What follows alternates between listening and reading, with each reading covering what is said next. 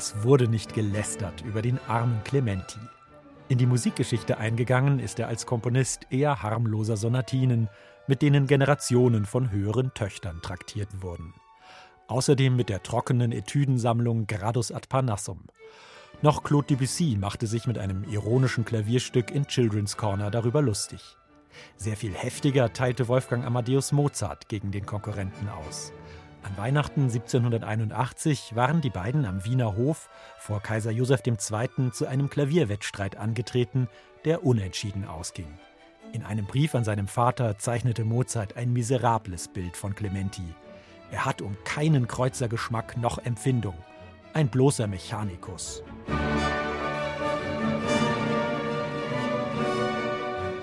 Dass Mozart irrte, beweist die neue Doppel-CD mit vier der sechs Sinfonien von Muzio Clementi.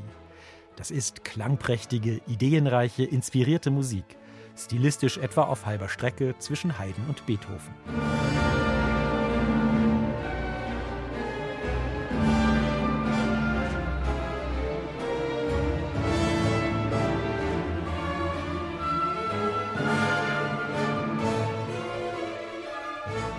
Entstanden sind die vier Sinfonien in den Jahren nach 1801, als Clementi meist auf Reisen quer durch Europa war.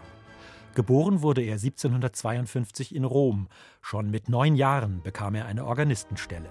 Ein englischer Adeliger nahm das Wunderkind mit nach London, wo Clementi nicht nur als Pianist und Komponist Karriere machte, sondern auch erfolgreich einen Verlag und eine Klavierbaufirma betrieb.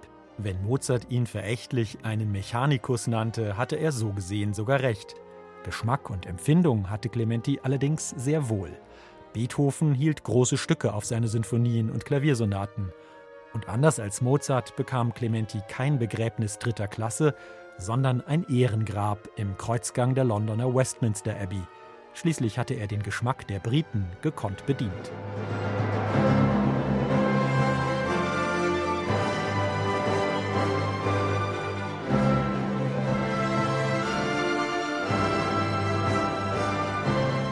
The Great National heißt diese 1815 entstandene Symphonie mit einer geistvollen Verneigung vor der britischen Nationalhymne. Eine echte Entdeckung ist die vierte Sinfonie, die immer wieder bereits die Frühromantik erahnen lässt.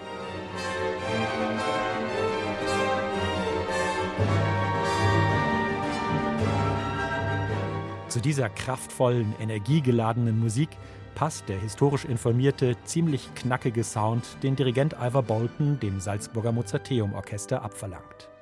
Das klingt lustvoll, dramatisch, aufgekratzt, manchmal allzu rustikal, aber keine Sekunde langweilig. Größter Schwachpunkt dieser Doppel-CD sind die mageren Booklet-Informationen. Man erfährt nicht mal, dass diese Musik teilweise rekonstruiert werden musste, geschweige denn von wem und wie. Verdienstvoll ist Boltons zupackendes Plädoyer für Clementi trotzdem. Denn obwohl sich große Pianisten wie Wladimir Horowitz oder Arturo Benedetti Michelangeli für ihn einsetzten, wird Clementi immer noch unterschätzt. Das endlich zu ändern, ist eine exzellente Idee.